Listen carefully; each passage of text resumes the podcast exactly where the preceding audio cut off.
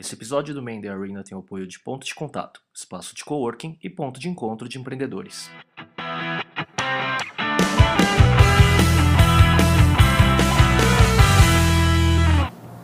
Olá, amigos. Esse é o Mende Arena. Estamos de volta com o episódio número 27. Eu sou o Léo Cuba. E eu sou o Miguel Cavalcante. E hoje a gente está no episódio número 27. Grande satisfação de estar com o Adriano Amui, da Esfera Gestão e Invent. Prazer estar com você aqui, Adriano. Muito obrigado. obrigado. Tudo bem, Léo? Tudo bem, Miguel? Obrigado. Tudo ótimo. Prazer enorme. Conta um pouco da sua história profissional aí, trajetória e tal. Que, que, quem que é o Adriano Amui, quase no Twitch style? ah, vai ser rápido. É... Eu sou uma pessoa, comecei como executivo. Eu achava que eu ia trabalhar em banco. Fui para o Citibank, mas eu recebi um convite para entrar na Shell descobri que marca tem um impacto violento, porque eu fui trabalhar na Shell sem saber por que nem o que eu ia fazer, mas porque tinha vontade e aquela marca me cativava. E, e, isso me fez ficar por lá 11 anos. 11 anos que eu passei em vendas, passei em marketing, passei em finanças, eu rodei por diversas áreas e eu terminei com isso em 2000, cuidando de loja de conveniência. Nós tínhamos que revigorar o modelo no Brasil e, e deu certo eu conheci nessa ocasião o varejo e deu um gostinho diferente. Varejo, para quem conhece, é algo que também motiva. Eu pensei, poxa, tanto tempo Shell, etc., posso me movimentar. E surgiu um problemaço, que era uma big oportunidade. É, como é que a gente funde 16 estruturas comerciais em paralelo, numa, debaixo de um único guarda-chuva? Quando me, quando me falaram isso, Parmalat. Foi, isso foi Parmalat. Foi isso que me seduziu, me convenceu a vir do Rio para cá dia que está na minha marca, o dia que eu mais sofri na vida, dia 22 de janeiro de 2001. É, é, eu lembro que quando eu entrei... 10 anos. Na, 10 anos. Quando eu entrei na Avenida Brasil com a minha esposa, eu falei, nossa, nós vamos sair do Rio, meu Deus. E eu sou mineiro. É todo mineiro gostaria de ser carioca, eu acho. eu, agora eu não, vou, eu não vai é, ter jeito. Você vai, é, você vai ganhar muitos amigos mineiros. É. Eu, vou, eu, vou, ter que ir para São Paulo e, e, e, e vir para Parmalat. A Parmalat ela já tinha uma fama de, de, que derrubava executivos com uma velocidade estúpida. É igual e, o técnico do, do, do, São Paulo. Exato. o técnico São Paulo ainda tem mais estabilidade. eu não tenho nada de futebol, mas... Cara, nota 10. Eu, eu, eu consegui ficar como executivo lá quatro, três anos e meio, mais ou menos, que foi justamente... Eu, eu consegui sobreviver às duas gestões que existiam. É, eu fui o último executivo a sair da empresa quando ela acabou. E, e isso foi luzes, né? apaguei as luzes. Isso foi maravilhoso como experiência. Foi degradante pessoalmente você demitir quem você contratou, mas isso para depois eu trabalhar como empreendedor foi algo vital. A Parmalat tinha uma tremenda história de sucesso. E aí eu pensei, eu montei uma empresa nessa época, a Esfera. E o propósito da Esfera era, não sei, eu tenho que fazer alguma coisa, eu tenho que cumprir quatro meses de quarentena para voltar para o mercado de consumo de alimentos então, vou pensar em alguma coisa. E alguma coisa foi a esfera. Rapidinho pintou o primeiro cliente, uma empresa de café no Paraná, chamada Café Damasco. Uma super empresa também, uma empresa de faturamento na época 200 milhões e hoje foi vendida para a Sarali com super valorização. E qual era a ideia? Como é que a gente transformava uma empresa familiar, pequenininha, que não era tão pequena em faturamento, num big business para ser vendida em seguida? É, eu fui e levei três meses para montar o plano e mais um mês para começar a disparar o plano. E aí a esfera foi para escanteio porque eu recebi uma ligação da Nestlé é, e me convidou para voltar a ser executivo. Eu pensei, ah, poxa, eu terminei a carreira aqui de executivo numa empresa, numa buraqueira danada. né? não, não, nunca é bom você terminar em baixa, mesmo que não seja verdade que você terminou em baixa. E, e, poxa, eu falei, poxa, tá aí a chance. A Nestlé é uma super empresa, eu acho que ela vai me complementar como, como experiência. E eu fui para a Nestlé e foi muito legal. O, objetivo na Nestlé era simples. É, são diversas unidades de negócio, também muito fragmentadas, desde água até alimentação infantil e tudo mais. E, e meu papel era montar uma estrutura única de trade marketing, que na Nestlé se chama CCSD, Category Channel Sales Development. E foi uma experiência fabulosa, foi um benchmarking. É, esse modelo depois a gente replicou para a América Latina, foi um modelo que eu apresentei mais tarde na Suíça e, e foi muito positivo. É, só que com seis meses eu realmente concretizei que, que eu preferia a esfera. E... O gostinho de empreender pegou, né? Pegou. É. E acho que foi meu tempo de desaceleração. Então, quando eu identifiquei isso, eu conversei com a empresa e esperei completar um ano. Então, quando completou um ano, foi um dia fundamental. Agora, de fato, as coisas iam nascer. Bom, nesse instante, a esfera já tinha um motivo. E o motivo inicial dela era qualquer ideia de negócio que eu tiver, eu vou colocar debaixo dessa empresa, eu estabeleço os pilotos, tento fazer o desenvolvimento e na medida em que merecer e que crescer, ganho o CNPJ e viram um, um business independente. Uma incubadora, então. Era uma incubadora. É, primeiro negócio que nós montamos tinha muito a ver com educação. É, e por que educação? Porque eu acredito que o futuro nosso está nesse caminho. Nós estamos tendo falta de gente hoje porque faltou formação.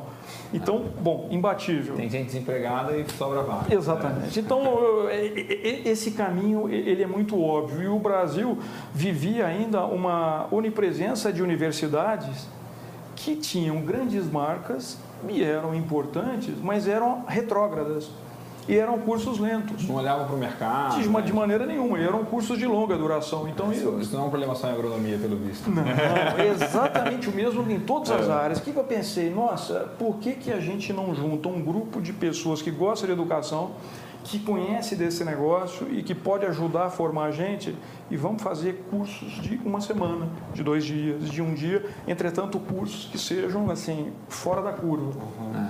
esse e, é o formato que eu mais gosto, assim, tipo, é, acho que é né? um curso muito longo, é um negócio complicado, então geralmente você dá para você colocar muita coisa. Exatamente. Em dois dias, em três dias, em cinco dias, pô, né? Aí você já, você já constrói um nível, deixa a pessoa é. voltar ao mercado, aplica, experimenta, testa, volta, é. depois tem um próximo nível e disso surge então o, o Invent, é, que se chama Instituto Nacional de Vendas e Trade Marketing. Qual foi o grande Não, desafio? O Invent é um produto da incubadora Esfera. Exatamente, foi o primeiro produto da, da incubadora Esfera. E, e, qual foi o grande desafio do Invent? Na verdade, do mesmo jeito que faltam professor, é, profissionais formados em instituições, a gente tem uma carência no Brasil maior do que tudo isso, que é de gente para ensinar. É, é nós temos no Invent até hoje, é, já fazem praticamente quatro anos para cinco anos que isso acontece, banca examinadora de professores toda semana. É mesmo? Pasmem, nós não conseguimos entrevistar cinco pessoas por semana. Das cinco, eu não consigo ter uma aprovada dentro de pré-requisitos né? top. Não passa. E, e, qual que é o perfil do. Agora, curiosidade, o perfil do professor? Quem você está procurando e. É um cara de executivo de empresa? Miguel, lembra que você me contou que um dia te contaram que na sua empresa você queria recrutar o melhor? É. Esse é o perfil, eu só quero melhor. Então eu quero alguém que tenha tido experiência, história para contar, ou seja, alguém que consegue concretizar a teoria.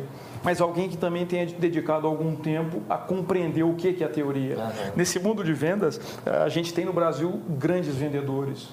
E aí eu me refiro a grandes diretores de vendas, ou o que você quiser chamar. Entretanto, é, quando você pede para essas pessoas racionalizarem os seus modelos, eles são empíricos o cara ele, ele é competente, mas ele não sabe explicar. Ele não sabe o que, ele fez, é. ele não consegue repetir o que ele fez, ele não consegue modelar modelo, o que ele né? fez. É. E, e, e, e, o que a gente precisa, na medida que o mercado vem explodindo, eu preciso ter modelos que sejam replicáveis, eu preciso saber contar uma história, eu preciso formar gente para isso. Então você não, não cria uma plataforma. Senão não cria uma plataforma, eu só crio seguidores de executivos. E essa, esse é o grande desafio. Para vocês terem uma ideia, um assunto trivial que existe em vendas é Key Account Management. Vocês conhecem? Sim. Então, é, não existe nenhum livro publicado em português. Sobre esse tema? Não. Eu estou é, tentando terminar o primeiro. O negócio de, de, vendas no Brasil, assim, que tem a maioria das coisas é técnicas de venda de vendedor de carro usado, né? Tipo, Exatamente. Tipo, E aí vira pejorativo é. até, né? Vira, vira absolutamente é a última pejorativo. coisa que o cara vai fazer, né? Indiscutível. Indiscutível. E, e, e, você tem também no Brasil, é, prevalece um, um, um modelo que é copiar modelos americanos de sucesso. Acontece que esses modelos não funcionam aqui cultura. É, é, absolutamente diferente. A cultura, a própria estrutura, a forma da organização.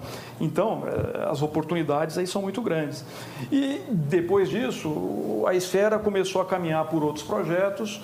É, um deles passou pela pecuária, que, que, que hoje é um projeto que muito me agrada pessoalmente. É, é um negócio chamado Esfera Agir É, é uma aposta para o futuro que diz o seguinte: eu consigo conceber, a partir de um, de um embrião selecionado e fecundado, de pai e mãe muito bem escolhidos, eu vou conseguir ter um animal que vai ser um estrondoso sucesso daqui a pouco. Uhum. E com a tecnologia disponível hoje no Brasil, aí eu me refiro à fertilização in vitro, sexagem e tudo isso, é, é, isso é viável. Então nós montamos esse negócio. negócio? É, há um ano e meio, dois anos, nós compramos o primeiro lote de, de, de receptoras. Receptora, para quem não sabe, são as vaquinhas que vão servir como barriga de aluguel. Foram 50 as primeiras. Experiência enlouquecida. Primeiro, porque eu não entendo nada. Eu sou administrador de empresas, eu não contei para vocês. É, sou formado com especialização em marketing, depois eu estudei finanças, depois eu estudei estratégia, mas eu nunca estudei genética. Ainda bem que eu tenho uma pessoa que me ajuda muito com isso, que sabe fazer essas combinações. E hoje o negócio está andando, vão, vão, nascendo os animais, a gente tem colocado esses animais em leilões e, e a gente consegue disputar com organizações, com empresas, com fazendas grandes e de porte, é realmente pela qualidade do que nós estamos fazendo. O que prova que existe espaço para esse desenvolvimento também. Então, essa empresinha já ganhou. Você tá aplicando muito seu negócio. Seu, da, da, da, sua cara, do seu jeito, do seu conhecimento de, de, de gestão, de Exatamente. estratégia, de marketing para tocar. Exatamente, mas estou aprendendo muita coisa também, amigo, porque é, é, é, eu venho de um pique como executivo que quando eu mudo de setor, não necessariamente esse pique significa produtividade. Sim. O que, eu quero dizer com isso? Eu estou aprendendo a respeitar determinados tempos que eu jamais aceitaria Uma respeitar. demora nove meses. É. Exatamente. É. Então, é, não adianta. É, é um bicho ineficiente, não tem jeito. É, eu acho que a gente tomou decisão na hora, não é. é. As decisões são maturadas as relações são construídas, a confiança é estabelecida. Eu estou pensando, caramba, por que não faz amanhã? Eu não vou conseguir assim. E na hora que isso ficou claro, eu acho que eu fiquei mais tranquilo, o negócio andou. E voltando assim um pouco, é, entender que você falou de, da incubadora, dos dois negócios que surgiram, uhum. como que é a rotina de trabalho? Como, como divide é, entre isso? É... é um dia típico seu? Isso, né? é, é, essa é uma pergunta muito legal. Na verdade, é, é uma bagunça, não, não, não divido oficialmente, formalmente nada. É, eu, eu, eu a minha cabeça trabalha desde que possível 24 horas. É, só que eu tenho que lembrar que eu tenho filhos, eu tenho família e eu prezo por isso. Isso faz parte do meu modelo de negócio. E, e, então, o que, que eu procuro fazer? A minha primeira parte da manhã ela começa muito cedo, porque eu acordo meus filhos 5 e meia é, e 6 horas eu os levo para a escola e é oportunidade ímpar, porque é a hora que eu converso com, com os dois e, e tenho uma, uma, determinada intimidade. Isso me faz chegar cedo no escritório, 15 para 7, 7 horas eu já estou sentado, eu não tenho ninguém. Então, essa é uma hora que eu não recebo e-mail, não recebo ligação. Eu tenho duas horas em que eu consigo, altamente produtivas, altamente produtivas que me permitem responder e-mail, entender, pesquisar, organizar, pensar, né? organizar. E com isso, quando as pessoas que trabalham comigo começam a chegar, eu já tenho refinado o que, que eu espero, o que, que eu preciso para aquele duas horas na frente. Eu estou duas horas na frente. É, e isso tem me ajudado bastante. É, o, o, o maior dilema não é dividir o tempo de pensar, porque eu consigo pensar, você pensa em qualquer lugar que você está. O meu maior dilema é que grande parte do meu negócio é olho no olho. É, é, é não adianta uma empresa que quer contratar o Invent ou a Esfera ou um dos nossos negócios, ela tem que falar comigo. E, e, e ela quer saber qual é a minha opinião. Só que aí eu tenho que me deslocar, tenho que viajar e etc. E as coisas estão andando. E é muito caro isso, né? Porque é muito demora e tal. Né? Isso, isso é muito caro, isso requer recursos em back-office. E aí vem um, um, uma angústia minha, porque eu vejo essa tecnologia toda para você se comunicar à distância, como por exemplo essa que nós estamos fazendo, mas eu não consegui ter aderência dos clientes para estabelecer, tipo estabelecer esse tipo de reunião ainda? Tem, tem, um amigo nosso que tem um negócio que eu acho muito curioso e interessante, né, que ele vai saber quem que é, mas a gente não vai falar quem é. Ué. É... não, é, não sei se... Ele, ele tem... Sabe como é que ele faz para fazer reuniões muito produtivas? Ele tem um motorista que busca o cliente no escritório do cara e traz o cara para a empresa dele. Tipo, o cara... E assim o super motorista, um super carro, os clientes topam e ele ganha um tempo do caramba. Olha, essa é uma ideia, Ideia legal. que eu não É. tinha pensado, Ele é no Brasil inteiro, você tem É. helicóptero, avião. mas eu achei interessantíssima. Dá pra você fazer um test drive aí, eu acho. Eu, eu vou te confessar que usar um motorista facilita demais a vida. Mas eu não tinha pensado nesse ângulo, tá vendo? Puxa, Deixa eu tirar uma curiosidade, a gente Se você quiser. de vendas, né? E muito do- da tua experiência profissional como executivo e no Invent, né? Você está lidando com vendas e com o trade também, né? O trade Isso, marketing, isso, né? isso. Então, a gente tem é, muita gente que assiste nosso, nosso videocast, que são empreendedores, e também tem executivos, né? Então, eu queria que você resumisse um pouco o que que é o trade marketing na sua visão, qual a evolução é, e para onde ele está caminhando. fantástico. É, é, é, a gente tem, e todo mundo sabe, classicamente um dilema, e no dia que esse dilema acabar, os resultados vão ser piores. Eu preciso ver atrito entre vendas e marketing. É, uma área pensando estrategicamente a longo prazo e a outra área pensando taticamente e hoje. É uma área tentando construir o futuro e uma área tentando fechar as vendas do boteco da esquina daqui a uma hora. Quer dizer, isso é muito interessante, só que isso é atritante. É, eu quero que esse atrito continue a existir, entretanto, eu preciso fazer com que a estratégia chegue até a execução. E eu preciso fazer com que conceitos de execução cheguem até o nível estratégico para que a empresa consiga ser retroalimentada. Bom, Isso é nessa trade história marketing. toda surge uma área que ganhou o nome de trade marketing. É, o, o papel fundamental de trade marketing, então, é captar, captando a estratégia da organização e a estratégia de marketing e compreendendo o que acontece na realidade da execução, eu tenho que transformar isso num plano tático que possa ser levado ao nível de vendedor para que ele execute com propriedade. É, é- é exatamente esse é o ponto. Agora, existem variantes aqui dentro. E, e por que o nome trade? Porque essa área ela precisa compreender muito os canais de distribuição. E ela precisa compreender muito as rotas de mercado. Se você não compreender isso, você não consegue levar um plano para o vendedor. O vendedor conhece, mas ele conhece a realidade dele. Né? E como é, que eu, como é que eu levo isso de maneira mais ampla? É, trade, historicamente, era uma área voltada para eventos e promoções. E isso criou um problema muito grande para o mercado, Só porque ponto de venda, né? formou um grupo de profissionais que só pensava em ponto de venda, em ações promocionais e em eventos. Era um apêndice de marketing. Eu brinco que era tipo mão de obra barata. tal. Convenção, feira, coisa operacional, Trade manda pra é o que escolhe se a mesa, a mesa do stand vai ser verde escuro ou verde Pronto. claro. Pronto, você pegou. Isso, e, e- e esse Já foi- vi muita gente que faz só isso. Esse foi o mal criado. Acontece que as organizações começaram a, a requerer outras questões, questões analíticas, por exemplo.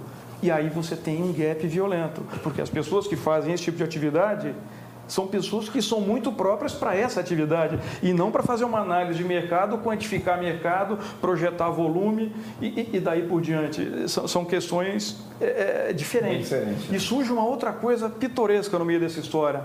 É, bom, na medida em que eu quero eliminar um atrito e crio uma área do meio, opa, eu resolvi um outro problema. Todo problema do que acontece em vendas, a culpa agora não é mais de marketing, a culpa é de trade. E todo, pro- e todo problema de marketing passa a ser culpa de quem? De trade.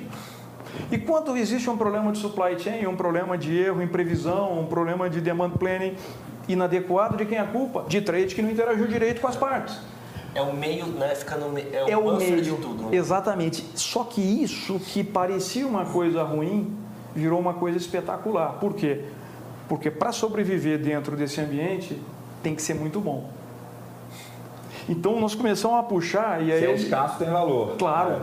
Aí nós começamos a puxar gente boa de vendas, gente boa de tá na marketing. intersecção, a- né? Exatamente, e a formar isso, times mistos. Porque se você pegar também, eu imagino isso, o cara muito bom de vendas, muito bom, ele é um cara que tem uma cabeça que entende alguma coisa de marketing. Claro. Né? Porque ele não é um cara só né, que vai bater ali na, na ponta final. Ele tem que pensar de uma forma mais estratégica, tem que entender né, a- o que a empresa faz, posicionamento. Nota 10. E, e esse, esse negócio que você comentou, Miguel, desse cara muito bom, é, é legal até comentar um ponto. Quem a gente quer, o muito bom que eu quero para essa atividade, ele é a perninha do Y. Se a gente pensa em carreira Y, a gente tem, tem que ter um cara muito bom de vendas, que é o trator. E esse cara, ele vai morrer em vendas. Ele quer ser o funcional, ele quer vender cada vez mais. Ele não quer ser promovido e ele não quer mudar de área. E esse cara é muito bom, a empresa precisa dele. Só que eu tenho um outro tipo de cara muito bom em vendas, só que esse cara não, esse cara tem que passar por diversas áreas. Ele tem que ser promovido, ele tem que ser motivado, ele tem que ser instigado. E vendas às vezes não consegue fazer isso ao mesmo tempo. Porque e aí você vendas começa... é muito uma linha só, vamos dizer assim. Às vezes é, às vezes é muito execução e eu preciso tirar esse cara. Então, uma pergunta que me fazem sempre na aula é a seguinte: de onde tem que vir o cidadão de trade marketing?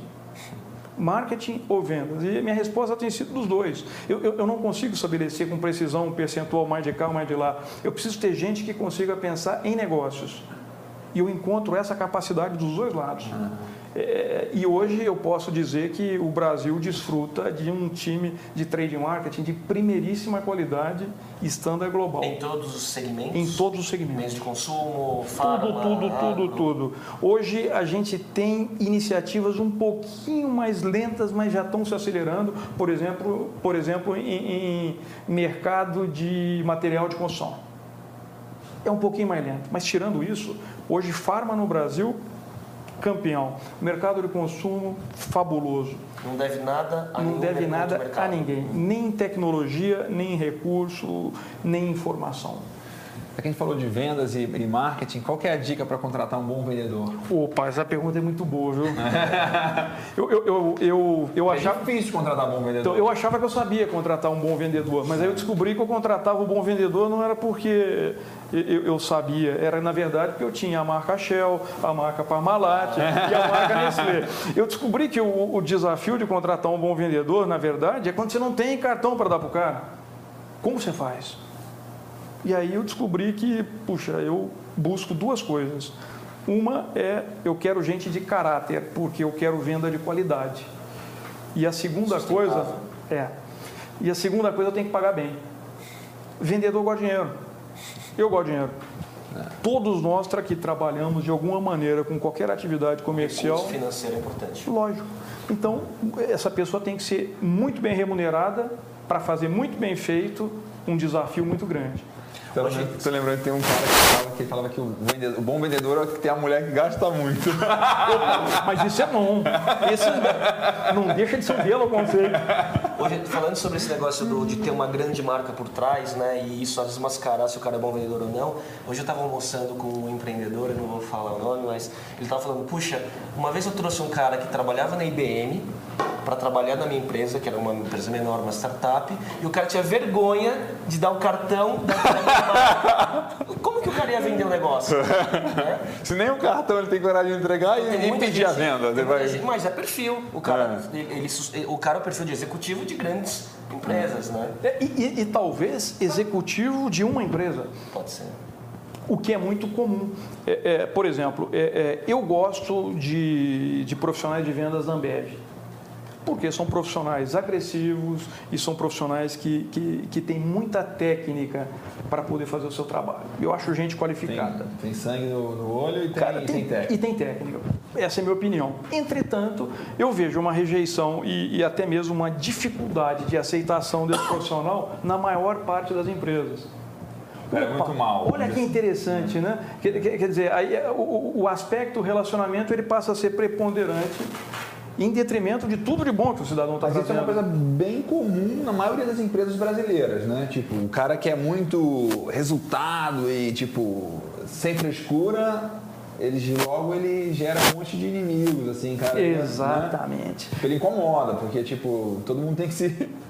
Então, mas aí é o papel da organização. Se a organização está se propondo a fazer uma mudança e ela precisa desse tipo de recurso agressivo, ela tem que bancar. Então, eu vi um exemplo. É, eu não perguntei para você se eu posso mencionar as empresas, pode? Pode. Eu, eu vi um exemplo que eu faço, eu conto com orgulho, porque é real, é a companhia Miller, cuida de caninha 51. Imagina, uma empresa centenária, que vende cachaça. E essa empresa teve a habilidade de, nos últimos quatro anos, se reinventar como organização. Ela praticamente dobrou de faturamento. Descobriu que onde estava o meu gargalo, agora eu preciso me reinventar como vendas. E o que, que ela fez? Ela analisou o grupo que tinha, entendeu que desse grupo 60% podia ficar. Portanto, pessoas. Pessoas. Portanto, ela tomou uma decisão importantíssima que é, não é sair trocando todo mundo, Não é assim que você constrói uma equipe. Ela manteve 60% das pessoas. Mandou do embora grupo. 40% de uma vez só? Não, 40, eu tô- me refiro à liderança. É, 40% não é um número grande. Né? De 10, 4 vão ser trocados. E os 4 vieram da Ambev. Um choque de cultura teórico absurdo. É só vocês imaginarem. Empresa familiar, Claro, tradicional, todos os seis gerentes que ficaram têm 25 anos de casa, 27 anos de casa, 28 anos de casa, sempre venderam cachaça e sabem o que fazem. Todos os quatro que chegaram são jovens, Nunca venderam cachaça. nunca venderam cachaça, tem 5 faca no anos de experiência, só que o cara quer atropelar e quer arrebentar tudo e quer botar um modelo novo. Opa, como é que se equilibra isso?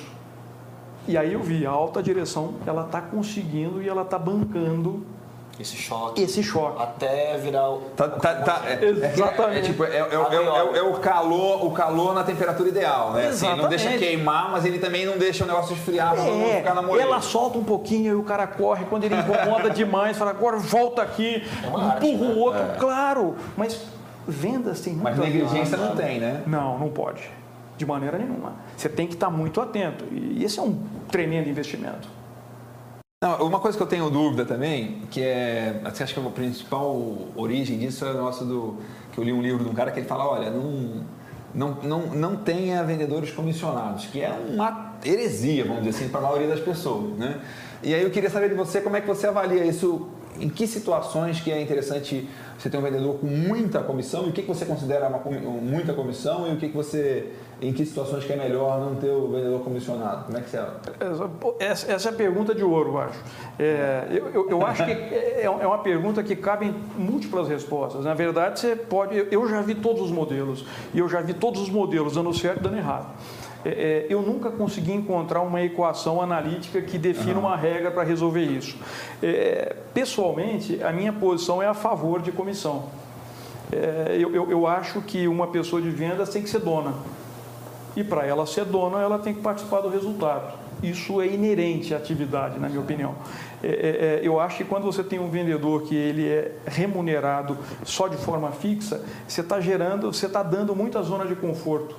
E, e acho que vendas tem a ver com desequilíbrio, tem a ver com busca, com superação. conflito, né? A, Com a venda é um conflito. É né? lógico. Se não tem conflito nenhum, você está pedindo pouco. É lógico, eu tenho, É. que botar, eu tenho que botar gente na rua, né? Eu, eu- eu acho que tem muito. E eu tenho que fazer ele ter orgulho, e ele só vai ter orgulho, ele só vai mostrar o cartão dele, ele só vai brigar por mim quando ele estiver ganhando a parte dele. É, é, é, agora, todas as possibilidades eu já vi funcionar. E agora, o tamanho da comissão, essa pergunta é outra pergunta cru- cruel, porque isso depende demais do seu modelo de negócios. É, por exemplo, se eu estiver vendendo um, um avião e me pagarem 0,1%, eu estou feliz. Mas v- vamos assim, do 100% do salário do cara, quantos por cento é comissão? Ah, fantástico, fantástico, é, fantástico. É, é- é fixo. Eu gosto de um modelo que é 60-40. 60 fixo? 60-40, 60 fixo, 40 variável. Esse modelo é um modelo bastante conservador, mas ele é um modelo em que você consegue manejar bem na medida em que você está dando uma determinada garantia para esse profissional. Agora, existem alguns nichos de mercado, por exemplo, alguns startups ou alguns modelos de venda direta, alguns modelos mais agressivos, em que você variabiliza em até 80%. É, a crítica que eu já vi do 80% é que o cara fala, pô, o cara que vai ganhar 80% variável é um estímulo muito grande para ele fazer mágica. Né? Mágica no mau sentido, né? Dele, né, tipo, prometeu que não pode e tal, e aí vai queimar o filme, aí vai gerar um problema lá para quem vai ter que entregar, porque o cara prometeu uma coisa que não, não é o que o produto faz. É, eu, eu acho que o que você está colocando é, é- é verdade, mas deixará de ser verdade. É, é, na medida em que o, o Brasil vem se expandindo como mercado consumidor, classe CDE consumindo a rodo, é, é, toda a nossa, a nossa cultura de consumidor e de comprador passa por entender melhor o que a gente faz o que faz com que sejamos menos ludibriados. Então, eu até entendo que um vendedor pode ser tentado a fazer um, a induzir a um mau negócio, só que ele não fará o segundo. Esse é um ponto de vista olhando sobre a ótica de quem compra. Agora, pela ótica da organização, e não importa o tamanho, é, existe uma coisa chamada gestão de vendas. E gestão de vendas significa exatamente manter a rédea e o controle sobre um negócio que pode perder o controle.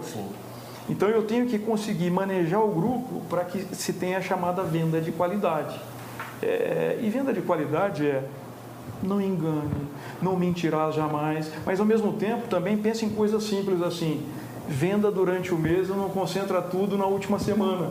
Isso também é venda de qualidade. Isso é gestão de vendas. É, tem muitos elementos. Tem, tem. Eu queria fazer três perguntas em uma. Opa! É, no formato meio bate-bola. É, qual sonho você quer ainda, ainda quer realizar como empreendedor? Quais os projetos pela frente? E uma lição dessa jornada empreendedora? Opa, é, é, essa questão do sonho, ela é uma questão que ela é sempre difícil para mim, porque eu, me sinto uma pessoa absolutamente privilegiada. É, eu consegui estudar o que eu queria, eu consegui trabalhar onde eu queria, eu consegui formar alguns negócios aos quais me propus é, e eu consegui combinar tudo isso com uma família maravilhosa, escrevi um livro e plantei algumas árvores e agora vão nascer bezerros. assim, é, é, o mais legal que plantar árvore é criar um bezerro, é, né? O esse, cara não sabia disso. Esse pacote é, é, um, é um pacote que me deixa muito feliz. Por outro lado, existe uma coisa no sangue que fica te provocando, não é? então, eu, eu, eu, talvez o, o meu sonho tenha menos a ver com o negócio do que tenha a ver mais com o lado humano. É, eu gostaria de, no, nos próximos 10 anos, ser uma pessoa muito melhor.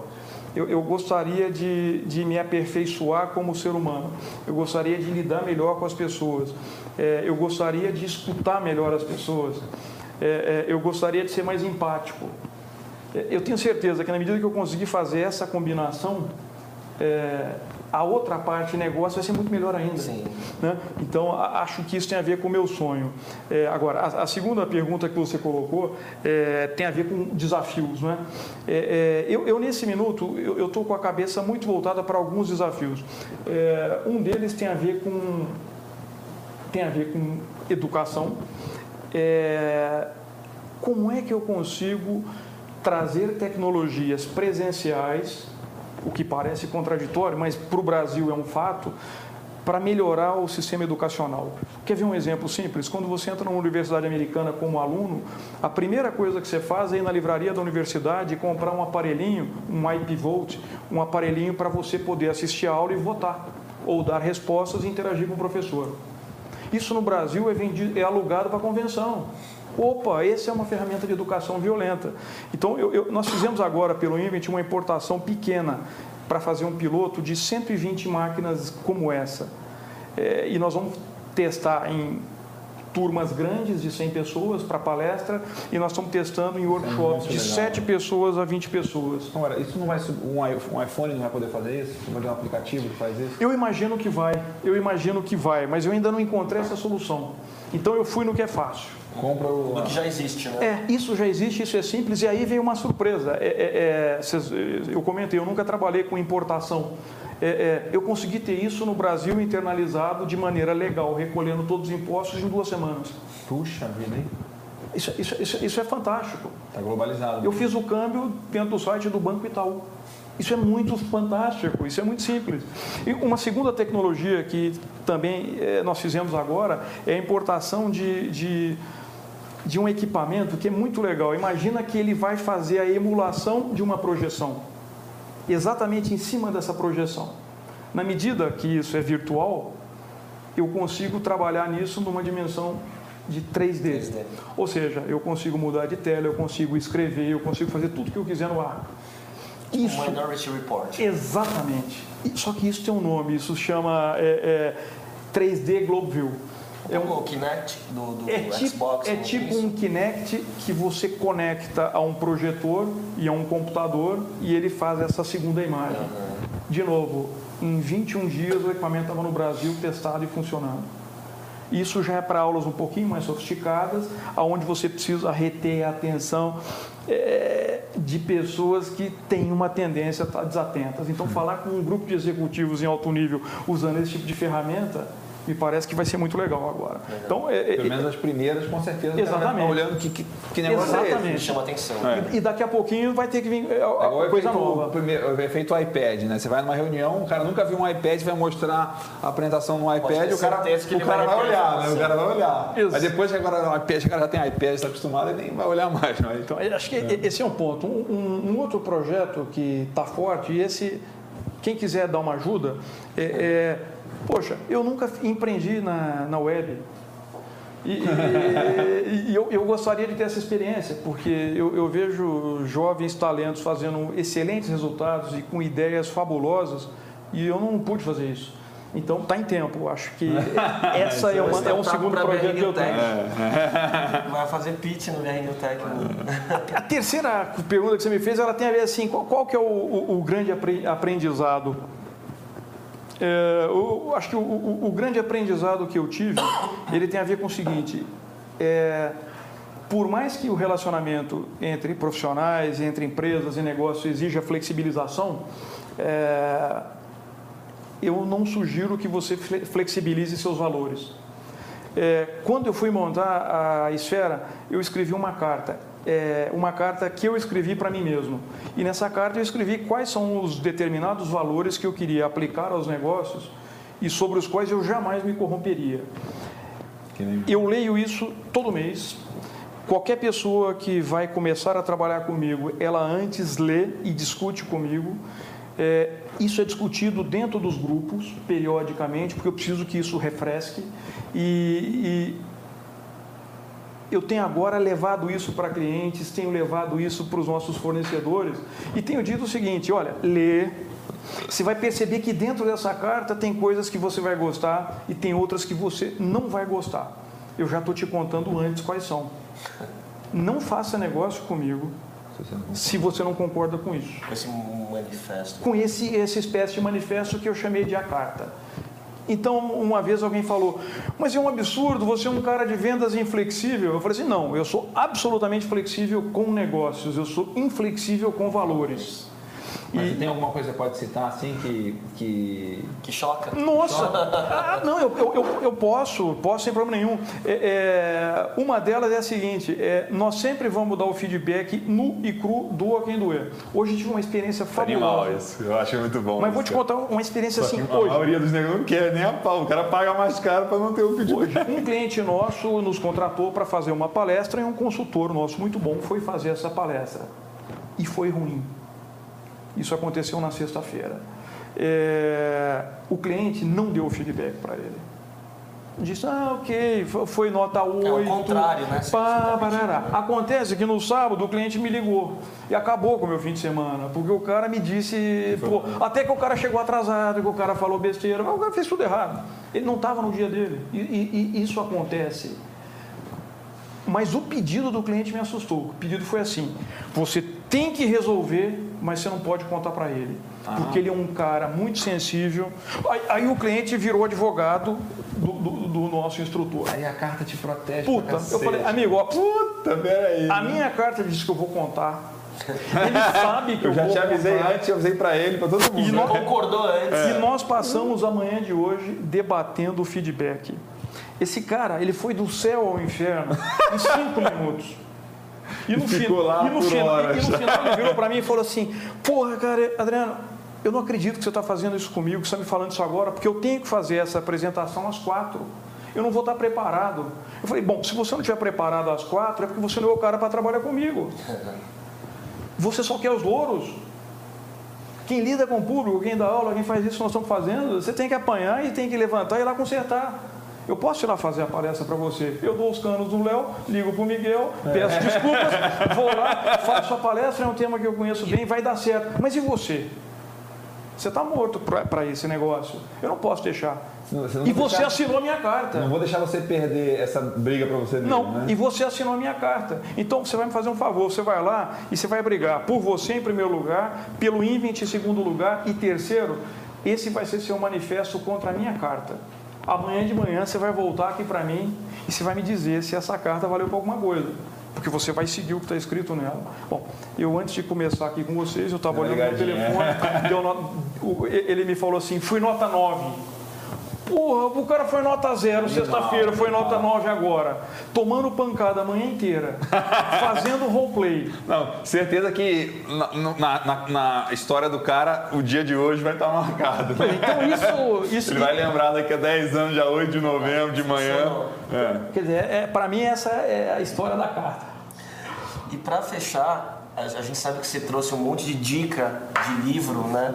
Que muita gente pede, né? Dicas de livro, livros em português e tal. Então, quais são, na sua visão, os livros da área de vendas, né? No caso? Eu, eu, eu trouxe, eu trouxe em diversas áreas. Eu, eu vou deixar com vocês, porque eu vi que vocês publicam no site Sim, isso pode facilitar. Isso, mas, mas eu segmentei assim, de maneira simples, em, alguma, em algumas questões. Eu não comentei, eu comentei com vocês que eu estou muito atento a esse aspecto humano. Hum. Bom, para esse aspecto humano, eu escolhi e gostei de dois autores. Um é o Mário Sérgio Cortella, é, que muitos devem conhecer. Ele tem um livro Qual é a Tua Obra, que vai estar registrado que, na minha opinião, qualquer pessoa que quer fazer qualquer negócio, mesmo que seja só se conhecer, tem que ler esse livro.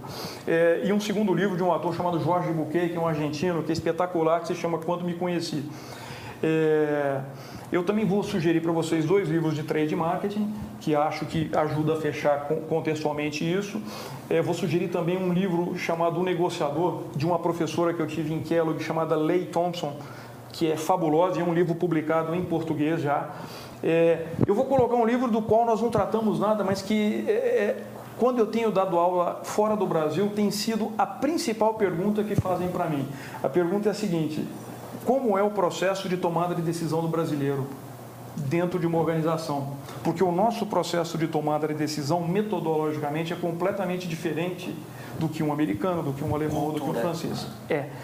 Então, eu estou sugerindo para vocês um livro chamado Tomada de Decisão nas Organizações, de um determinado autor que é o Abraham, que é muito legal. Eu não estou falando de tomada de decisão como rompante, eu vou para cá, eu vou para lá qual é a metodologia para que eu tome decisões mais assertivas? Quais são os vieses que vão me levar a erro e como é que eu contorno isso? Tipo, é, armadilhas que você mesmo exatamente. já cai.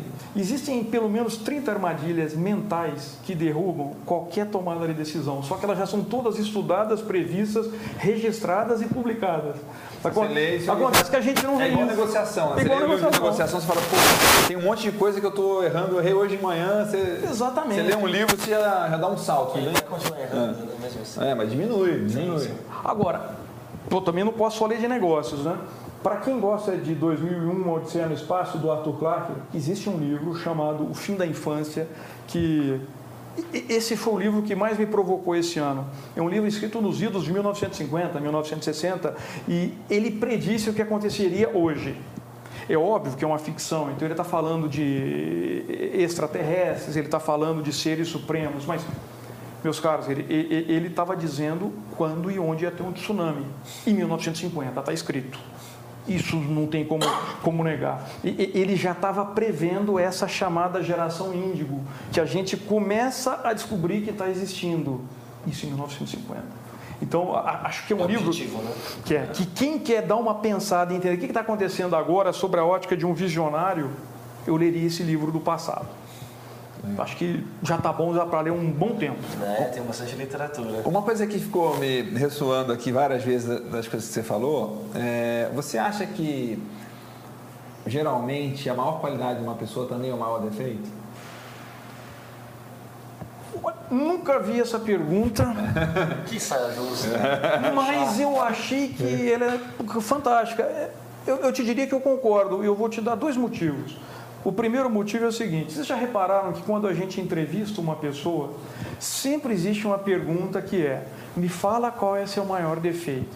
Ou me diga o que, que seus colegas falam que você não tem de bom. É. E a resposta tipicamente é: eu sou muito inquieto, eu sou uma pessoa que é muito ansiosa. Boa, já, defeito bom, né? Então, são sempre os defeitos que a gente quer colocar como as melhores virtudes. Bom, então esse é um ponto. Agora, é, existe uma outra vertente filosófica que fala que, que a, a sua virtude, quando refletida no espelho, ela fica excessiva e passa a ser enxergada como um defeito. Isso é interessante, porque seja com um colega de trabalho ou seja com uma pessoa com quem você começou a se relacionar, é só a gente perceber. O primeiro ano é de namoro, o segundo ano, opa, é de atenção, o terceiro ano a gente começa a brigar. A grande questão é se nós vamos conseguir aceitar que essa virtude que um dia me atraiu ela me incomoda de tal maneira que eu tenha que ter repulsa por isso. Eu tenho aprendido que é melhor lidar com esses pontos positivos e não vê-los como negativos. E tem funcionado, eu acho que para mim é melhor. Isso aí. Muito Então, bom. Tá chegando ao fim do episódio número 27. Agradeço o Adriano de novo. Muito Várias obrigado. dicas vão estar no site. é, a URL vai estar aqui exposta no, no GC, no gerador de caracteres, né? Adriano, obrigado de novo pela presença. Sou eu que Obrigado. agradeço, pessoal. Muito obrigado, obrigado. Muito obrigado a todos aí com quem eu tive a oportunidade de conversar. Então, tá bom. A gente volta daqui a 15 dias no próximo episódio. Obrigado, pessoal. Um abraço. Valeu, tchau.